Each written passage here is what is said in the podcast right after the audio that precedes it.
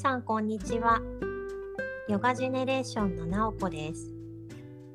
今日も素敵なゲストヨガ瞑想講師知恵先生にお越しいただきました。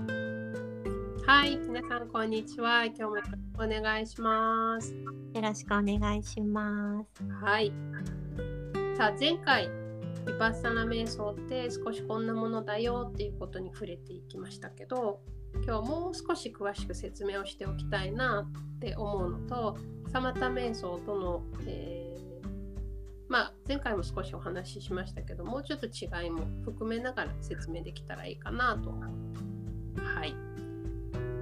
さあ前回、えー、サマタ瞑想とヴィパッサナ瞑想の違いについてちょっと触れたけどそのゴール感じるっていうゴールは一緒だけどサマタ瞑想とビパッサナ瞑想はそれの上り口が違うよって言いました、はい、一点集中しながら感じ続けるっていうのがサマタ瞑想。で、えー、今っていうところに意識を置き続けてそれに気づき続けることで思考する隙を与えないようにするっていうのがビパッサナ瞑想。はい、はい、でサマタ瞑想って一点集中をするね、呼吸に前回、えー、意識を集中しましたよね。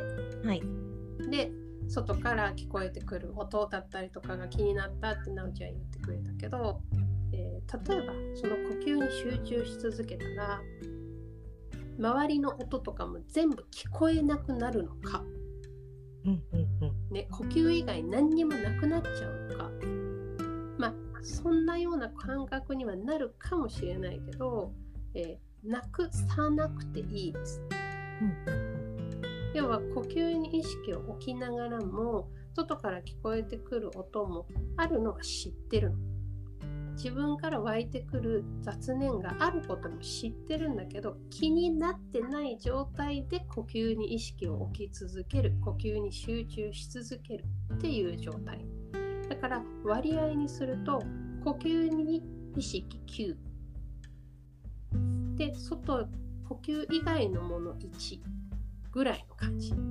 だから全く010ではないんですよ、うん、じゃあビパッサナ瞑想はどうなんだろう？っていうとこの割合が55とか64とか言われるんですけど、はい、軸となるものは呼吸なら呼吸で OK なんだけど呼吸の割合が5だとするとその5割以上に外から聞こえてくる音が気になったって言ったらそれを捕まえる。それに気がつく。自分から湧いてくる何かしらの思い。呼吸以上に気になったらその雑念を捕まえる、うん、だから55ぐらいの割合って言われるんですよ。うん、この違い。だからもし、えー、例えばストーリー展開を自分がさせちゃう。詳しく例に挙げるならあお腹すいたなっていうことを捕まえたとします。はい、でそうするとあ今日何食べようかな。あ冷蔵庫にあれ残ってたから。でどんどんストーリー展開させていっちゃいがちになる。はいでその自分に気がついたらもうそれストーリー展開してる状態なので呼吸に一度戻してきてあげてまた意識を話し飼いにする、え。ー、っていう感じなんですよ。呼吸に留めておかなくて大丈夫なのでそこで話し飼いにしてどこに飛んでいくのかを観察する。またはそういう自分を俯瞰で見るとかっていうのがビパッサナ瞑想の特徴。えー、面白い。その話しがいっていうのがなんかもう すでにすごい自由な感じ。そうだね。そうそうだから、えー、サマタ瞑想はこう引き戻してきたわけじゃん？外に行ったのさ、はい、うん、それ引き戻してくる必要はなくて行っちゃったら行っちゃったなんだけど行っちゃった先をに気づく。行っちゃった先を捕まえる、うんうん、そういう自分をただこう観察してる、うん、でもストーリー展開をするっていうことは思考に行っちゃってるのでストトーリー展開をしちゃったら呼吸に戻していきましょうね。そこからまた「はいいってらっしゃい」みたいな感じ。きちんと真ん中があるっていうことですね。その意識を戻してくる。先があるなるほど。そうそうそうそう。で今お腹が空いたっていう例を挙げたけどお腹が空いたなそういう意識を捕まえるとはい。どうしてもさっきみたいにあ冷蔵庫の中にとかあ何を食べて帰ろうかなとかっていう風にどうしても話が展開していきやすい。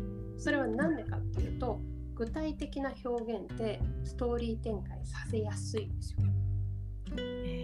だからそれを具体的な表現にしないっていうねどういう意味かっていうと例えばさっきのお腹が空いたなっていうことを具体的じゃないもう少し大きなくくりまたは簡単な言葉にして、えー気づいてあげる。それを捕まえてあげる。お腹が空いただったら感覚お腹が鳴った音だったら音とかっていう簡単な言葉にしてはいそういうのをラベリングするっていうんですよ。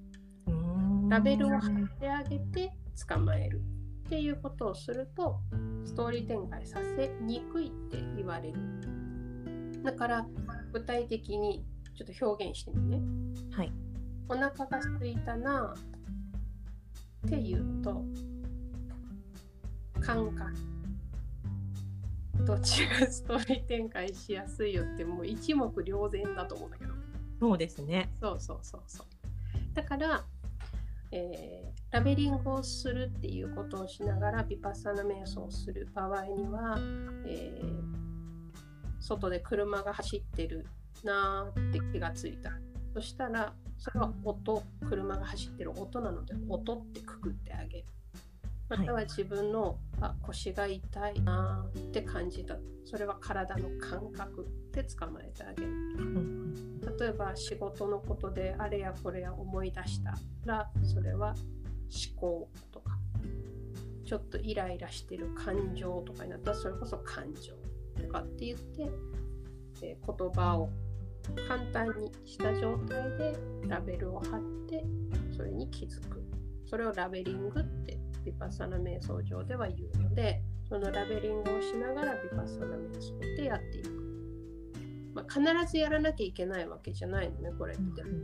あのやる流派それを推奨している流派と別にラベリング必要ないですよって言ってる流派とあるんだけど。うんはい。だから絶対ではないんですけどだから時々そのラベリングをすることにすごく思考を使ってしまったりとかする場合があるのでうん。もしそれが煩わしいなって思ったら、えーあえてラベリングをしないやり方っていうのもあるのでそれはこうご自身で選んでいた。だいていいと思う。ん私自身もラベリングをする時としない時とあって、うん、どうしてもその言葉でくくるのに迷っどのカテゴリーに入れようって迷っちゃったりとかするとうん。あったりとかするのでそういう時はそれが煩わしくてあ今日ラベリングやめようって思う時もあったりとかするんだけど、うん、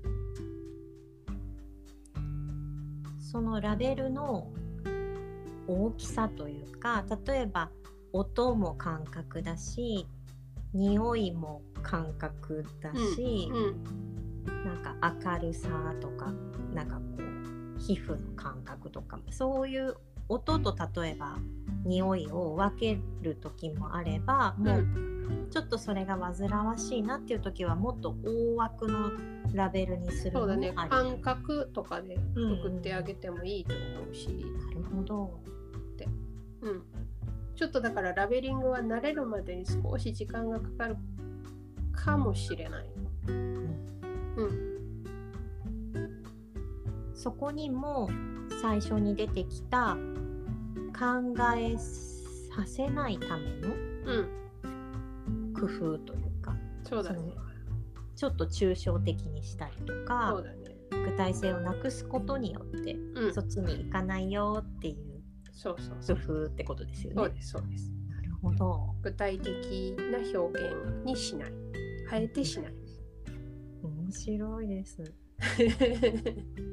そうなんからそう、えー、と今回実践していくのは、えーラベリングをしながら座ったヴィパッサナ瞑想っていうのをやっていきたいなと思ってるんですけど、ヴィパッサナ瞑想には歩行瞑想歩く瞑想も実は代表格として挙げられる一つなのでまた時間があったらそれも説明していったり、はい。そのラベリングについてももっと詳しい説明できることがあるので、はい。これもおいおい説明できたらいいなと思って楽しみま。す。はい。はい。楽しみにしていまはい。す。はい。では次回いよいよ実践ですかね。うん、そうですね。次回はビパッサナの実践に入っていこうと思ってます。はい。はい。では次回もぜひお楽しみに。はい。ありがとうございました。ありがとうございました。